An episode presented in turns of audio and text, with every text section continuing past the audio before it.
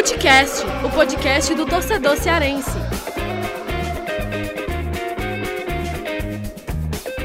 Vem que vem com a gente, rapaziada. Futecast na área, começando mais um episódio. Eu, Lucas Mota, estou aqui mais uma vez acompanhado de Thiago Minhoca.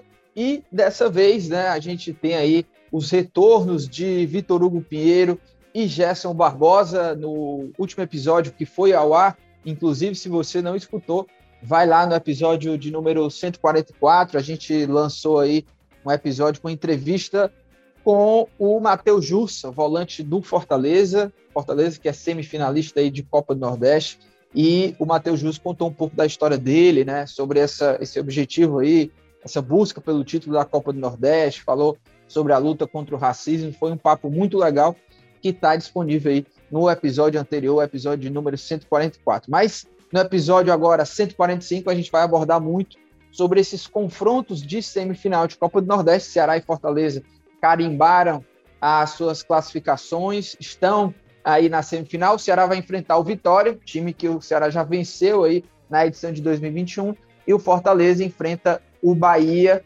na outra semifinal. Fortaleza que também já venceu o Bahia nessa edição de 2021, então os confrontos estão mais do que definidos. O Fortaleza, para chegar na semifinal, bateu o CSA por 2 a 1 jogo difícil. O Ceará venceu o Sampaio Correia por 3 a 0 um jogo que, em parte ali do, do duelo, né, o Ceará tinha dificuldades ali de infiltrar, mas depois que saiu o primeiro gol, o Ceará conseguiu fazer mais dois, né, venceu por 3 a 0 e, e vou repercutir agora com vocês aqui, e já quero começar aí com o Thiago Minhoca, Minhoca, é, como que você já avalia esses confrontos de semifinais, como que Ceará e Fortaleza, pelo que estão mostrando aí na temporada, pelo que mostraram até mesmo nos duelos das quartas de final, e pelo que Vitória e Bahia têm apresentado na temporada, como é que você avalia essa chegada de Ceará e Fortaleza, quais as condições dessas duas equipes aí, em meio a esses duelos contra baianos em semifinal aí da Copa do Nordeste 2021? Fala Lucas Mota, GB, Vitinho, hoje aqui quarteto fechado, né? Mais um Footcast. Uh, vamos falar aí um pouco sobre a Copa do Nordeste, né? Que tivemos, acho que basicamente os favoritos passando, né? De todos os duelos, os mandantes, os times de melhores campanhas avançaram, os dois baianos e os dois cearenses.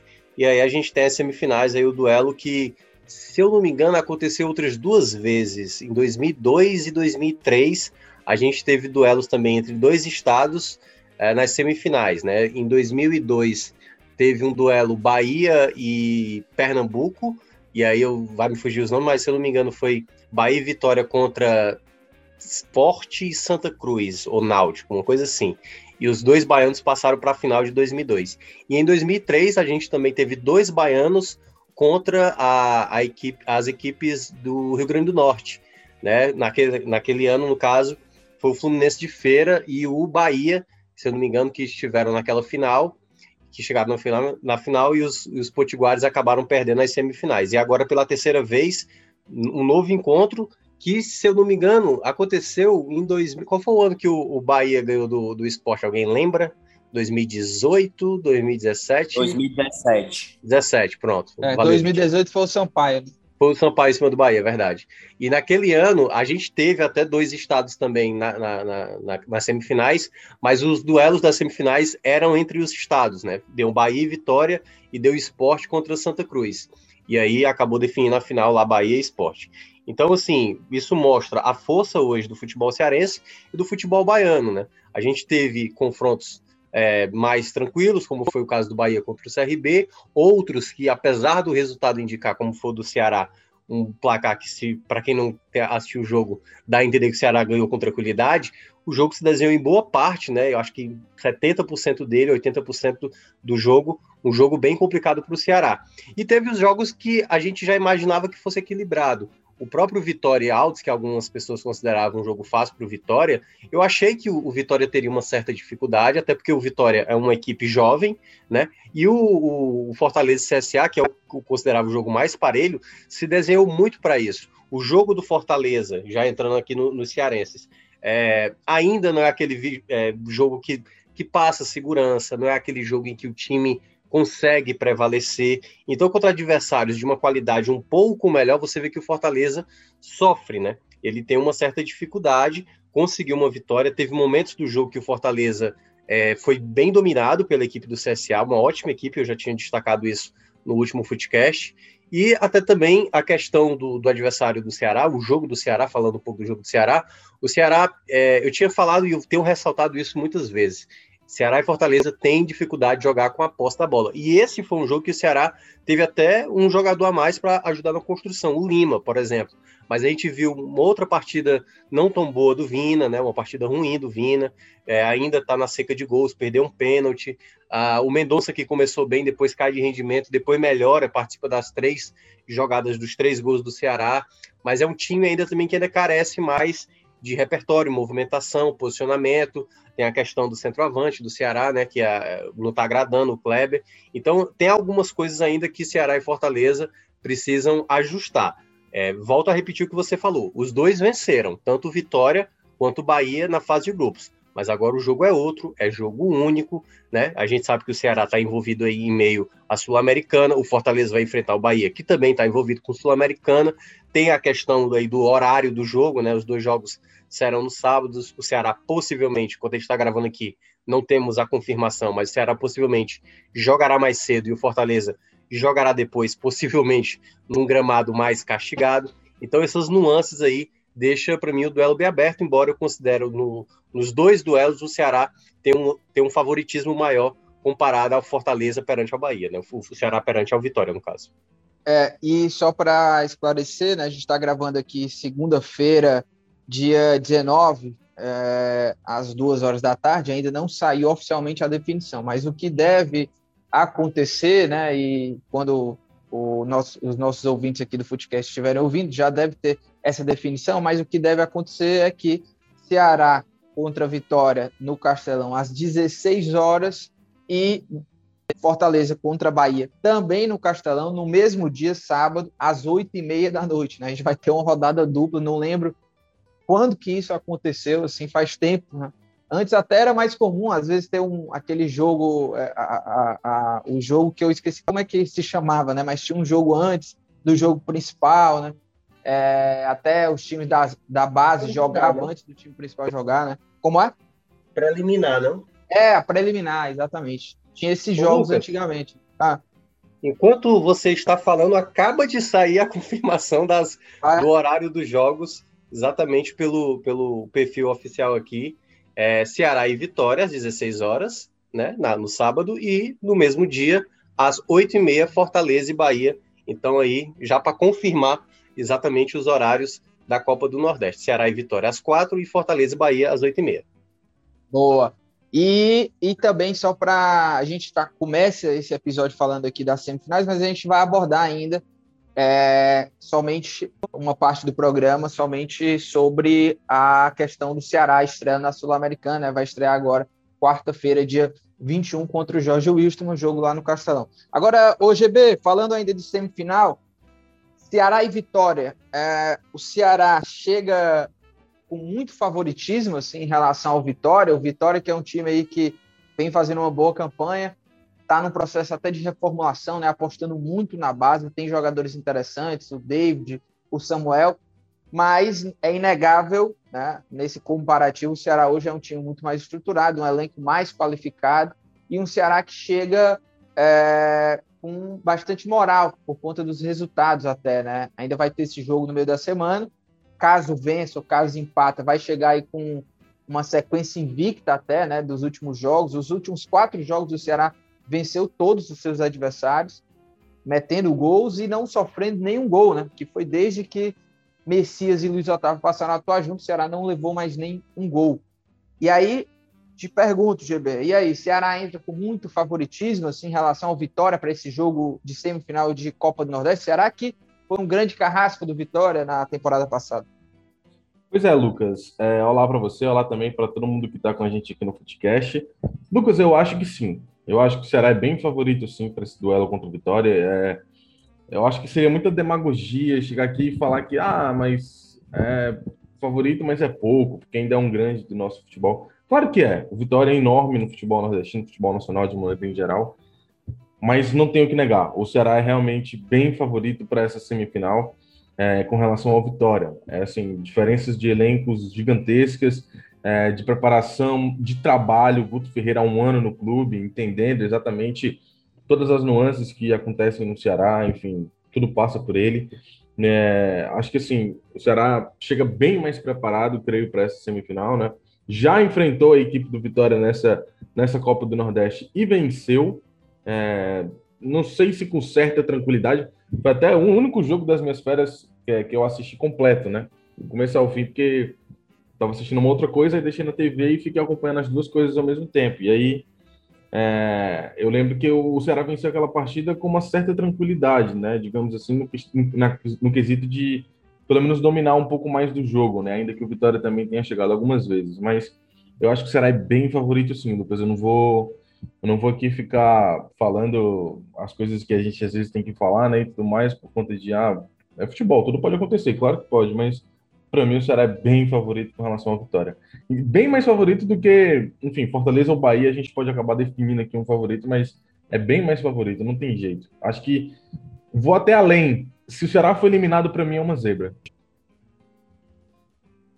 É, eu também, eu também vou nessa, nessa mesma linha de raciocínio. Assim, eu acho que o Ceará hoje está num nível muito mais acima do que o Vitória, mas é aquilo, né? É, quando a bola rola, momento e essas questões né, é, de favoritismo, eles ficam fora, tem que jogar bola, tem que render para passar de fase. Agora, o Vitinho, o jogo entre Fortaleza e Bahia, eu já vejo, acho, não sei que, que vocês acham, mas é, acho que vocês até pensam por aí, né, em termos de ser um jogo mais equilibrado, assim, né, pelo menos nas prévias, né, são duas equipes ali que têm um nível mais equilibrado, que estão em níveis mais próximos, mas eu vejo o Bahia, o Bahia tem esse favoritismo, mesmo, pelo menos para mim, né? Mesmo tendo perdido aquele jogo na fase de grupos, eu acho que o Bahia, assim como entrou naquele jogo, né, que tinha essa condição, esse status de favorito, mesmo que mínimo, eu acho que agora para a semifinal eu também vejo esse Bahia uh, com esse, esse, ainda com essa questão do favoritismo. Mas,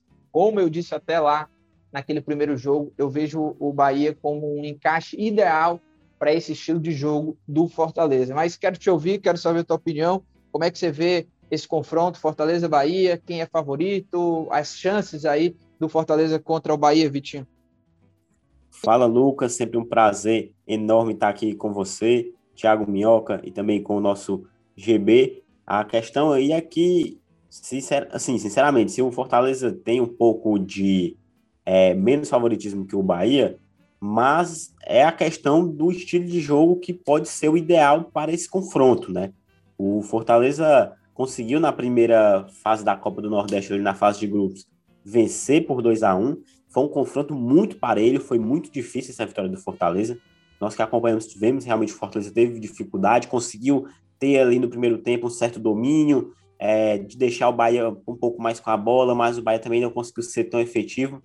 Porém, o Bahia é, imprensou muito o Fortaleza no campo de defesa. Então, o Bahia é um time que tem muito esse ataque poderoso. É, mostrou isso nas quartas de final diante do CRB, vencendo por 4 a 0. Olhando o momento, é, o time, o estilo de jogo, o Bahia vai levar um pouquinho de vantagem. Se fosse para dividir ali em porcentagem, eu, eu colocaria 52 a 48 aí para o clube baiano, porque o Fortaleza tem tido essa dificuldade na temporada, tem vencido os jogos, é verdade, mas tem essa dificuldade quando enfrenta times que são um pouco mais é, melhores, né? Assim, tem um nível de exigência mais alto. Tanto que teve dificuldade até também contra o CSA. O CSA não é um time fraco, né? É, também é preciso medir isso, mas era, era esperado que o Fortaleza tivesse um pouco mais de domínio, um pouco mais de facilidade para avançar, que foi o que não aconteceu. Enquanto assim, o Bahia já teve também alguns lampejos ali na temporada que deu aquela escorregada, né? Em alguns jogos também vimos que não é um time assim imbatível.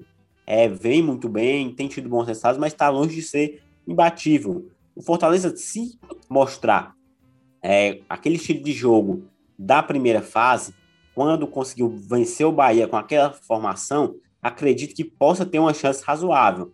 Mas aí também é o que vale para o outro lado se vai ser o mesmo confronto, possivelmente tanto o Dado Cavalcante pelo Bahia como o Ederson Moreira pelo Fortaleza, vão ter que mudar um pouco alguma receita ali, porque o adversário já vai vir de um jeito diferente, não vai jogar exatamente da mesma maneira. Se o Bahia foi derrotado, é óbvio que não vai entrar com o mesmo estilo de jogo, com o mesmo, a mesma postura para esse jogo de semifinal. E vale também para o Fortaleza, que é, sim pode sim utilizar esse jogo mais defensivo para conseguir arrancar a vitória, mas não pode ser tão empurrado assim, tão é, imprensado no campo defensivo pelo Bahia, porque em um jogo como esse, um resultado que, quando você está atrás do placar, é bem mais difícil conseguir a virada e também lembrando que, caso de empate, a, o, a semifinal continua, né? Vai para as penalidades, não tem prorrogação.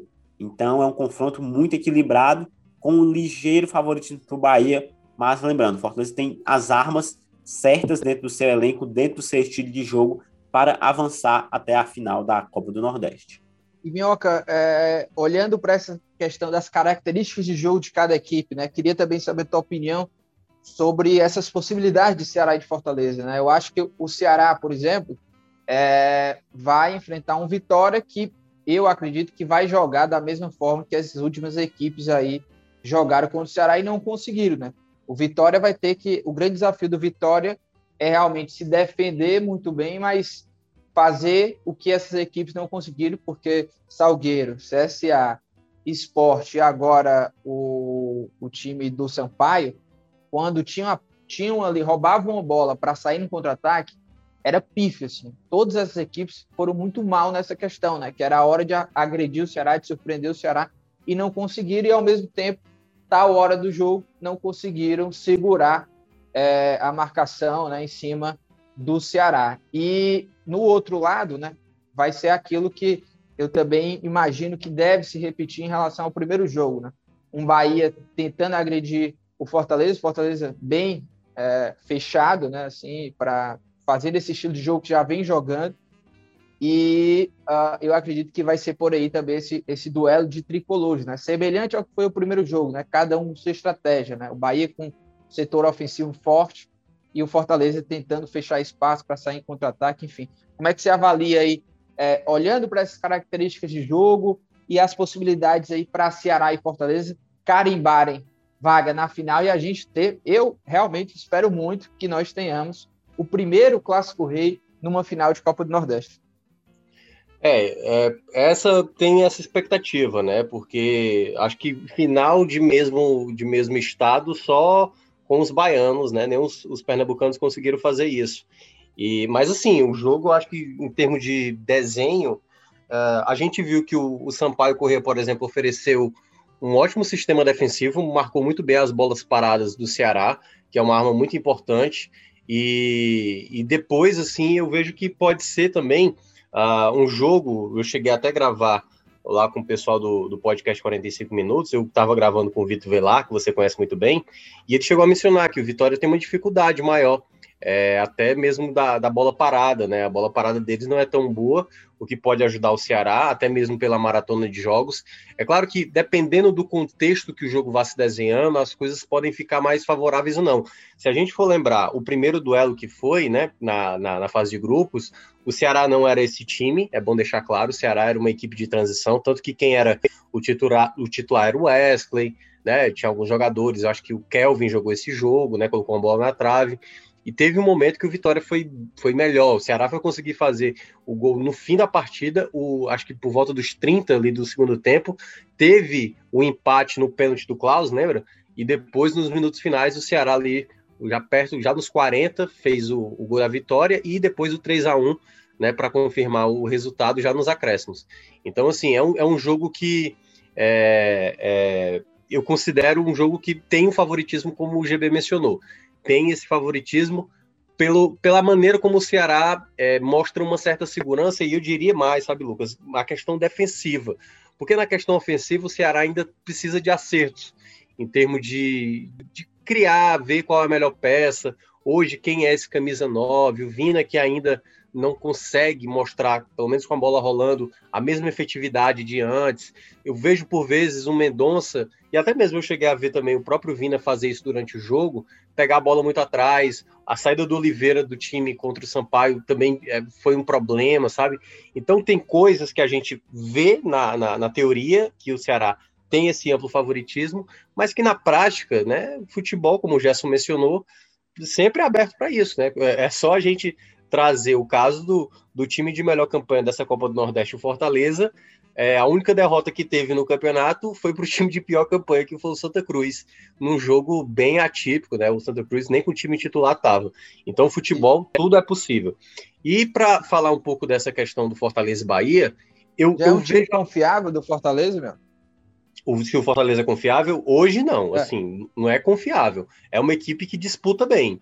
É uma equipe que vai ali no, no, no seu limite. Eu acho que, como potencial, essa, a equipe do Anderson é, pode fazer algo a mais. Só que ele está jogando muito ali no limite. Quando você. O Breno chegou a mencionar no, no programa Esportes do Povo dessa segunda-feira que quando você olha a maneira como Fortaleza consegue os seus resultados, é ali, é fazendo o necessário do necessário. Se você olha os jogos da Copa do Brasil, o jogo agora diante da equipe do CSA, alguns jogos que foram de mais, de mais peso e de mais pressão, era ali ganhando, fazendo o resultado e sem mostrar o futebol.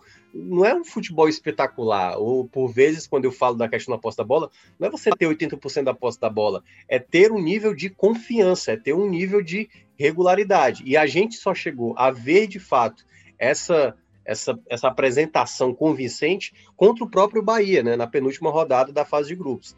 Então eu vejo que é um cenário mais aberto, porque o Bahia, quando joga fora de casa, não é uma equipe que consegue apresentar o mesmo volume dentro de casa, mas em termos de peças, e aí eu acho que até mesmo um pouco antes da gente até ver o Bahia viver uma, uma fase como viveu no, nos últimos meses, aí, desde o do final de 2019, né, aquele segundo turno, o time não consegue é, ser tudo que investiu, o Bahia ainda tem jogadores de mais, de mais peso. Então eu ainda vejo um leve favoritismo para o Bahia, mas o Fortaleza já mostrou, incluindo contra o próprio Bahia e até mesmo contra o Ceará, é, momentos que pode de fato prevalecer. Vejo que o Fortaleza tem condições, mas aí eu vejo um cenário mais aberto, com, volto a repetir, um leve favoritismo para a equipe baiana. É, e agora a gente passa para o segundo bloco para falar um pouco sobre essa estreia do Ceará na Sul-Americana.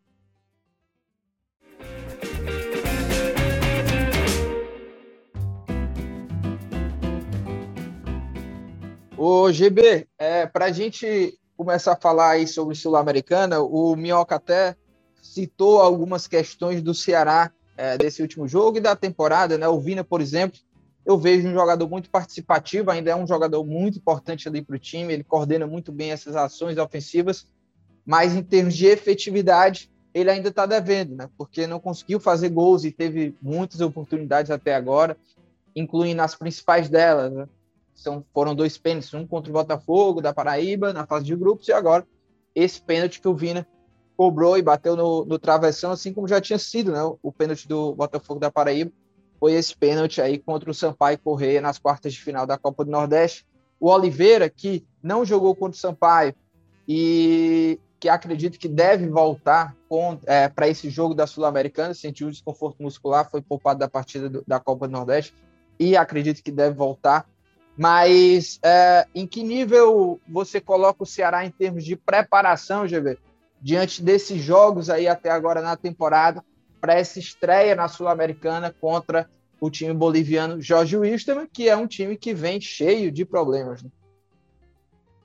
Pois é, Lucas. Assim, cara, eu acho que é, essa situação da estreia do Ceará, esses jogos que o Ceará acabou fazendo agora, né? Eu acho que esses últimos três, quatro jogos, né? Que foram quatro vitórias consecutivas agora é, contra o Esporte, CSA, o próprio Salgueiro e agora a equipe do São Paulo Correia, né? Quatro jogos que o Ceará não toma gols, quatro jogos de vitórias, é, algumas convincentes, outras um pouco mais complicadas. Né? Acho que ontem foi realmente um jogo complicado, muito embora o Ceará tenha conseguido sair com uma vitória por 3 a 0 mas acho que o placar engana muito, né? Os três gols saíram um atrás do outro. O jogo foi bem difícil para o Ceará, inclusive. Mas é, foram quatro jogos assim que o Ceará conseguiu dar sequência para um time né? Porque foi praticamente o mesmo time essas partidas inteiras. Acho que se não fosse a questão do Oliveira, né? Ontem só teríamos tido uma mudança, que era a entrada do Lima realmente no time titular. E aí é praticamente o mesmo time que jogou todas essas partidas, né? Então o Guto deu uma sequência para esses jogadores, porque antes disso ele vinha mudando bastante, né? Vinha fazendo alguns testes. Eu acho até que ele se preparou um pouco para isso, né? Para esses quatro jogos aí antes da, da Sul-Americana, ele já colocar os times, o time que ele encara como sendo o time principal, o time titular da equipe do Ceará, e aí realmente fazer mudanças só de acordo com questões de lesões, de lesões, suspensões e também questão de fase, né? O jogador talvez não esteja indo bem, ele faz uma troca por um atleta que talvez esteja, como é o caso do próprio Felipe Viseu, é, junto do Kleber, né? Então eu acho que a preparação foi interessante para o Ceará, o Ceará deu essa sequência para esses jogadores, é, para um time, né? Um time de 11 atletas é, já terem um entrosamento, já se entenderem mais. Então eu acho que realmente foi bem interessante esse período para a equipe do Ceará. E aí agora para esse jogo de quarta-feira, é, eu acredito que o técnico, o, o técnico Guto Ferreira deve fazer aí é, pelo menos uma, uma, uma ou duas mudanças, né, com relação a esse jogo contra a equipe do Sampaio Correia. Eu acho que pode ser a entrada do Fernando Sobral. Não sei se o Oliveira vai ter condição de jogo, né? Ele teve um desconforto, está se tratando lá, mas eu não sei como é que vai ser essa situação, se ele vai ter condição ou não de jogo. Mas eu acho que o Fernando Sobral pode voltar a ser titular nesse jogo de quarta-feira contra o Jorge Wilson, jogando ao lado do Charles, né? E aí a outra mudança pode ser um ataque, a saída do Kleber para a entrada do Viseu, porque realmente o Kleber não vem jogando muito bem e o Viseu sempre que tem entrado está fazendo gols, né? Então eu acho que é nada mais justo do que você dar chance para o cara que tem feito gols e que tem ajudado mais a equipe, né? Então eu acho que pelo menos duas mudanças. É, talvez se o Oliveira tiver condição, talvez volte ao time titular, né? Tem isso também. Mas eu acho que essas duas mudanças, né? A saída do Pedro Nares para a entrada do Oliveira ou do Sobral e a saída do Kleber para a entrada do Viseu. O resto do time realmente é o mesmo. É o time que vem atuando nesses últimos jogos, que ganhou corpo, ganhou consistência, ganhou confiança, né? Porque foram, foram quatro vitórias é, sem tomar gols, vitórias que classificaram agora é, para a semifinal do Nordestão. Então, eu acho que o Ceará chega bem preparado para esse jogo e eu acho que a preparação foi a melhor possível nesse sentido, né? Porque deu tudo certo. Vitórias, confiança aumentando, o clima bom no elenco, é, a zaga sem tomar gols, o mesmo time jogando. Então eu acho que vive um bom momento assim para estrear. Acho que chega num bom momento para estrear na Sul-Americana, Lucas. É, e, e, Vitinho, falando um pouco sobre o Jorge Wilstermann, né? É, um, o primeiro adversário aí do Ceará nessa, nessa Sul-Americana. Jorge Wilstermann estava. Eu até conversei com um, um jornalista de lá, do lá da Bolívia, que cobre o Jorge Wilstermann, né, o Gabriel Caeiro, e, e ele me falava assim, sobre um pouco sobre as condições, né, sobre as características desse Jorge Wilstermann, e o que ele me passou é que hoje o grande problema hoje da equipe está na parte defensiva, né? Tiveram baixas, o time não consegue sustentar essa fase defensiva, né? Durante durante a partida tem sido hoje o principal problema. E ele até ressaltou alguns nomes assim, interessantes, destaques dessa equipe, né? Do, do Jorge Wilstermann. Tem o brasileiro Serginho, né? Que já está lá há algum tempo. Tem o Patito, né? O Patito Rodrigues, argentino. E tem um outro argentino também que é destaque lá, que é o Christian Chaves. Esses três jogadores aí desse setor ofensivo do, do Jorge. O Jorge Wilstermann que vem de uma derrota, né? Vem de derrota aí para o The Strongest e para enfrentar esse Ceará. Vitinho, é, eu queria saber tua opinião sobre essa a questão das forças, né, de Ceará e Jorge Wilstermann, né? Como é que você vê o Ceará uh, em termos de forças, né, para enfrentar esse Jorge Wilstermann? O Ceará tem condições de chegar no Castelão, bater o Jorge Wilstermann com tranquilidade, é, ou não? Você acredita que vai ser um jogo difícil? Como é que você imagina isso aí?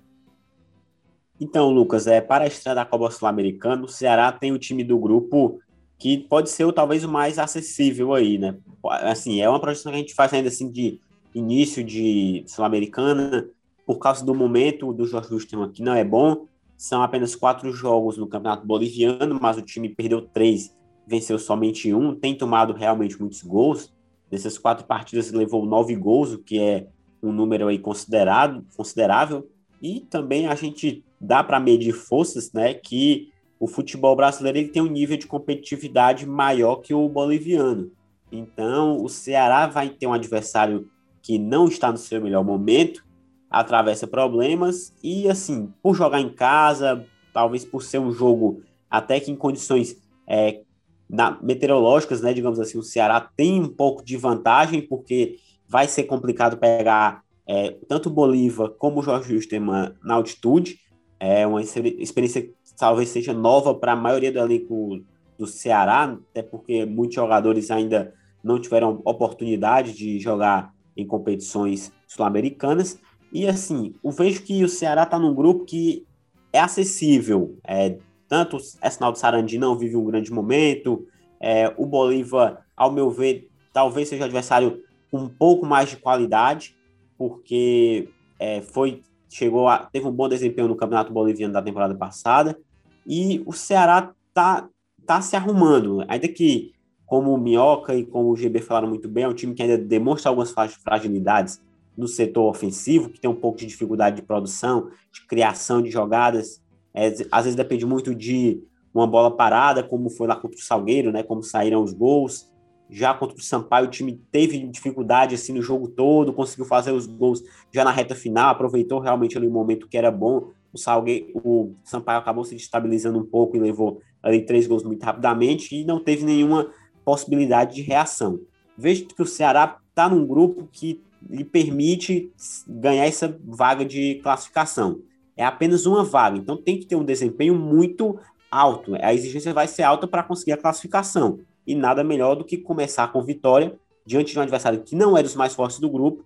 Então, assim, projetando assim, seis, em seis jogos, caso já não vença nessa estreia, já podemos observar que, dependendo do resultado do jogo entre Bolívar e, e Arsenal, pode até complicar essa conquista de vaga, porque um ponto a menos, dois ali, três que você perca, vai ser preponderante para definir esse classificado porque tem que ser alto mesmo, não tem como, né? É só uma, é só uma vaga, então tem que ter um desempenho ali, ali próximo da perfeição para avançar de fase.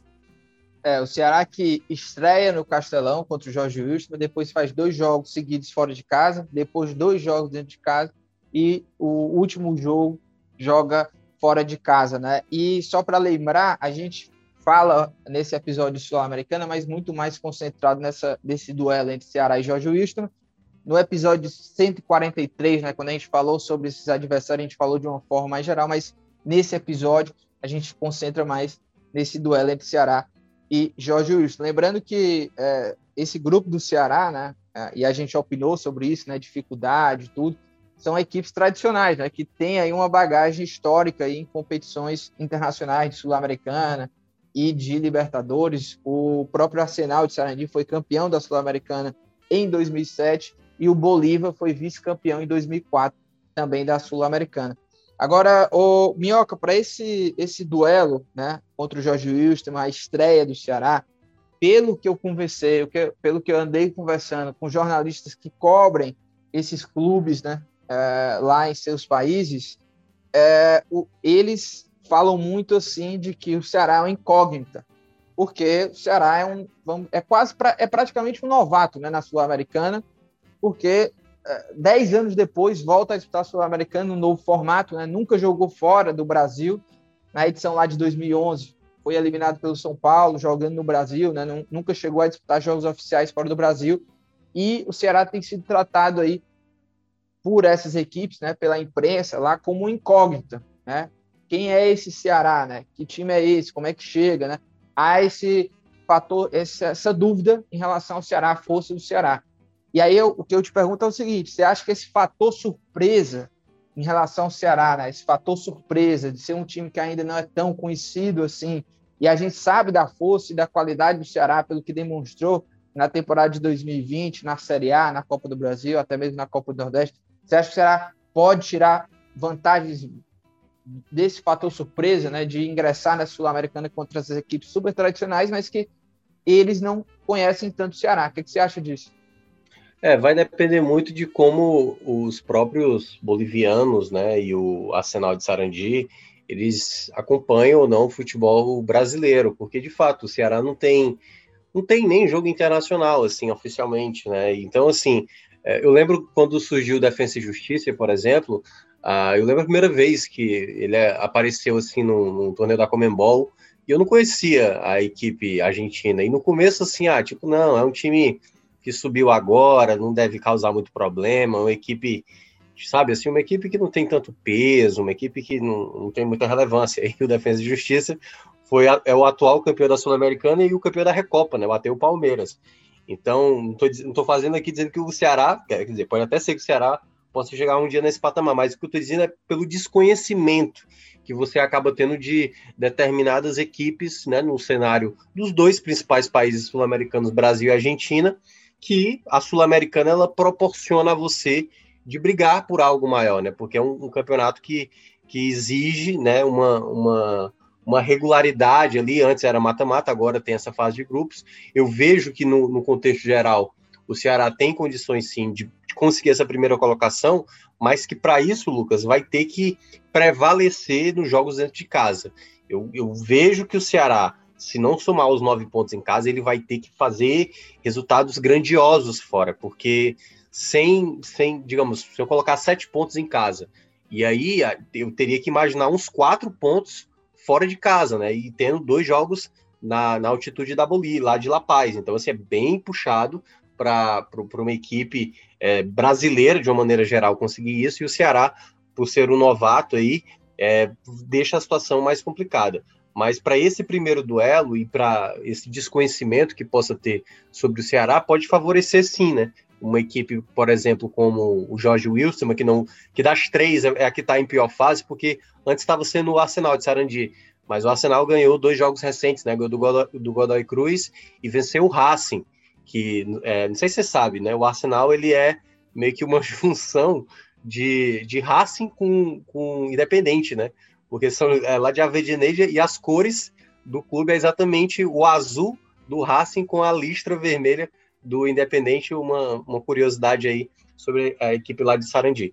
Então, assim, eu vejo que tem possibilidade para o Ceará, mas é, vai ter que fazer valer aquilo que a gente está vendo hoje do Ceará um bom sistema defensivo, uma equipe que tem um jogador do peso do Mendonça, que conhece muito bem futebol internacional, já jogou pelo Corinthians, já jogou competição internacional, jogou na França. Você tem o Vina, um jogador que pode oferecer mais. Então, eu vejo possibilidades, mas para isso o Ceará vai ter que comprovar em campo, principalmente nesse primeiro jogo diante do Jorge Wilstermann, para mostrar a que veio na competição. É, e olha, eu já vou chamar aqui para o quadro para a gente ir para as dicas aleatórias, mas vocês querem ainda complementar alguma coisa assim que a gente não tenha falado ou, ou, ou é isso mesmo? Alguém quer falar mais alguma coisa aí? Se acusa. Olha, Lucas. Ninguém? Ah, diga aí. Não, não, uma coisa rápida, uma coisa rápida, né? Eu acho que é só para reforçar mesmo o que o Thiago Melco falou. Eu acho que esse fator surpresa que você falou é, que o Ceará tem, né, que os jornalistas de lá realmente não sabem, foi mais ou menos o que aconteceu com Fortaleza no ano passado, né? Porque quando a gente também conversou com jornalistas que acompanhavam o Independente, é, eu lembro que a gente estava até lá na redação no dia que eu conversei com um cara para fazer um texto sobre o Independente e passei, é, eu passei acho que o áudio para o Graziani, porque o cara me mandou um áudio, né? E eu não entendo muito de espanhol. E aí eu passei o áudio para o Graziani, que enfim tem espanhol fluente, e aí ele foi traduzindo para mim, contando as coisas para eu ir anotando. E chegou a mencionar também que achava que assim, o Independente era extremamente favorito, que lá na Argentina eles tratavam como se a eliminação fosse uma completa de uma zebra, assim, um vexame para eles, se fosse eliminado, e o Fortaleza não eliminou por detalhe, né? Então, assim, esse fator surpresa, ele pode ser muito positivo para a equipe do Ceará. E o Ceará não vai chegar despreparado, né? Você mesmo já trouxe nas últimas semanas, Lucas, matérias, e aqui no Footcast, nos programas também que a gente tem, falando sobre a possibilidade que o Ceará iria contratar um analista de desempenho é, especializado em times sul-americanos, né? Ou nesses times que o Ceará vai enfrentar. Então, é, o Ceará não vai chegar despreparado. Agora é aguardar para saber se eles lá vão chegar despreparados, se vão subestimar a equipe do Ceará, né? Que é o que pode acontecer e foi o que mais ou menos aconteceu com o Independente no ano passado, creio eu, né? porque realmente foi por detalhe que o Fortaleza não avançou. O Fortaleza tinha tudo para avançar. O segundo jogo foi extremamente superior ao Independente. Então, realmente, é uma situação que o Ceará pode tirar proveito sim nessa fase de grupos. Aliás, eu só para destacar um ponto, Gabriel Dias e Marlon, né, vão fazer pela segunda vez um, um, jogo, né? O Marlon que poderia ter sido o herói do ano passado, aí tá agora, é, pode ser que dispute também mais um jogo aí de Sul-Americana, ele que veio do Sampaio Correia, também é uma curiosidade a mais. É, inclusive, GB, é, a gente falou recentemente sobre os jogadores que têm experiência né, em, em competições é, internacionais, Sul-Americano e Libertadores. Não sei se você tem essa lista fácil, mas além do Marlon, né, além do Gabriel Dias, né, que jogaram pelo Fortaleza, o próprio Vina, né, o principal jogador do Ceará, foi semifinalista em 2019 na Sul-Americana, jogando pelo Atlético Mineiro. E tem, entre outros jogadores, né? Eu acho que o, o Mendonça... Né? Ah, fala Felipe aí, Fizeu. É, eu tenho aqui a lista é, da tua conversa que a gente foi vendo naquele dia, né? Ah. Aí eu tenho aqui, ó, o Gabriel Dias disputou Sul-Americana, o Bruno Pacheco Sul-Americano Libertadores, Vina Sul-Americano Libertadores, o Lima disputou só Libertadores, o Ione Gonzalez disputou Sul-Americana e Libertadores, o Mendonça disputou Libertadores, agora não sei se ele disputou a Sul-Americana, né? Não lembro eu acho que tu, tu, tu ia olhar isso, mas eu não lembro ele, agora. Ele disputou em categorias de base. Ah, boa. Então, só Libertadores mesmo no profissional. O Jael disputou Sul-Americana e Libertadores. O Viseu disputou Sul-Americana, né? Foi vice-campeão. O João Ricardo disputou também Sul-Americana pela Chapecoense. E Bachola. O Bachola, Bachola, Marlon, Gabriel Dias, enfim. Esses três também disputaram Sul-Americana. Boa, GB. Vamos embora para dicas aleatórias.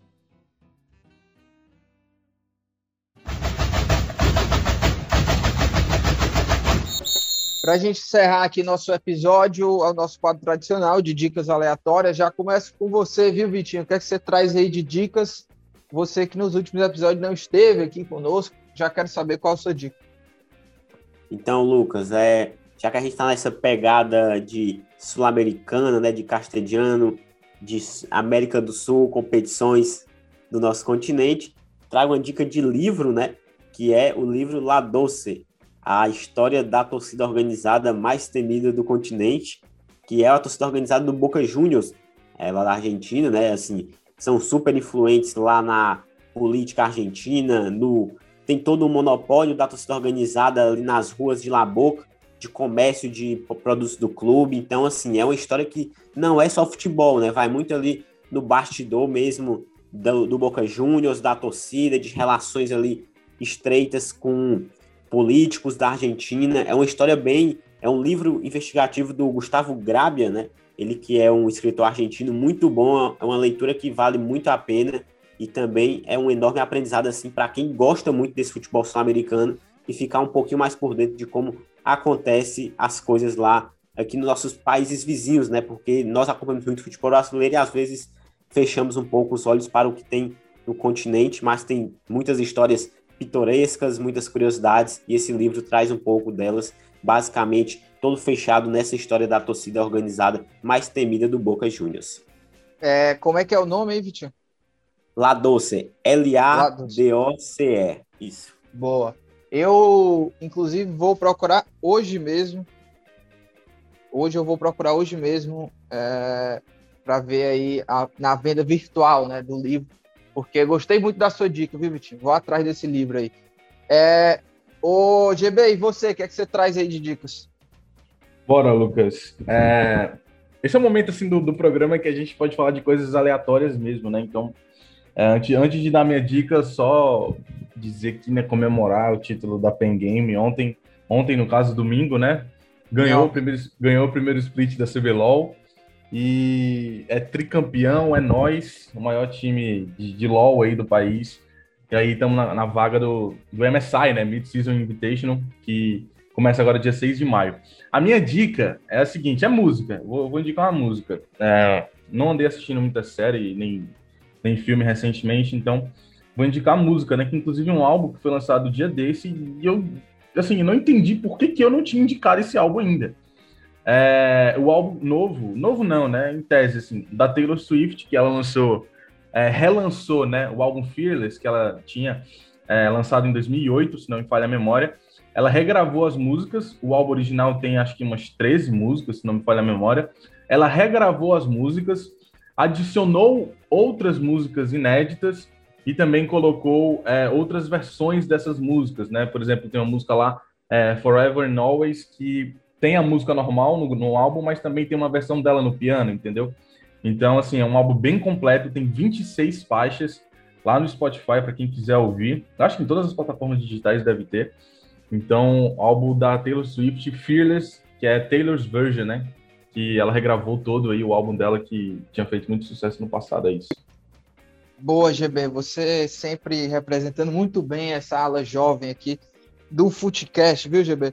Olha, eu vou. A minha dica hoje, eu já venho falando isso nos episódios passados, que eu, depois de adulto, já me viciei em Fórmula 1. Eu tenho acompanhado tudo de Fórmula 1. Inclusive, assisti essa corrida aí do fim de semana, que foi muito boa. É, e já tinha indicado aqui né, o seriado sobre a Fórmula 1 que tem na, na, na Netflix. E a minha dica agora, também sobre Fórmula 1, é sobre é de um podcast, né? O podcast do Grande Prêmio. O Grande Prêmio que é, tem um site, né? É, um, é um, uma turma toda especializada em Fórmula 1, de cobertura jornalística em Fórmula 1. Tem o site do Grande Prêmio, tem o site do Grande Prêmio, ou tem o canal do, no YouTube do Grande Prêmio e tem o podcast do Grande Prêmio. E eu tenho escutado muito podcast, né? É, e eles abordam assim de maneira sensacional tudo que envolve esse mundo de Fórmula 1 e é a minha dica aí para quem gosta né, de automobilismo ou, ou, especificamente sobre Fórmula 1. Essa é a minha dica aí do podcast Grande Prêmio e, e, e todas as plataformas aí do Grande Prêmio que vale muito a pena acompanhar. Minhoca, para fechar aí com chave de ouro, o que é que você traz de dicas aí, meu amigo? Pois é, Lucas Mota, é, eu vou indicar música, né? Eu revi até os filmes lá que eu já tinha visto, né? Eu vi para tirar a prova dos nove lá entre o Nomadland e o Meu Pai, que foram os dois que eu mais gostei do, dos indicados a melhor filme no Oscar, e fico com o Nomadland ainda, viu? Só para deixar claro. Mas Meu Pai é sensacional também. Ó, é, a minha dica, cara, é, hoje tá, a gente tá gravando aqui na segunda-feira, 19 de abril, e é 80 anos do Roberto Carlos, né?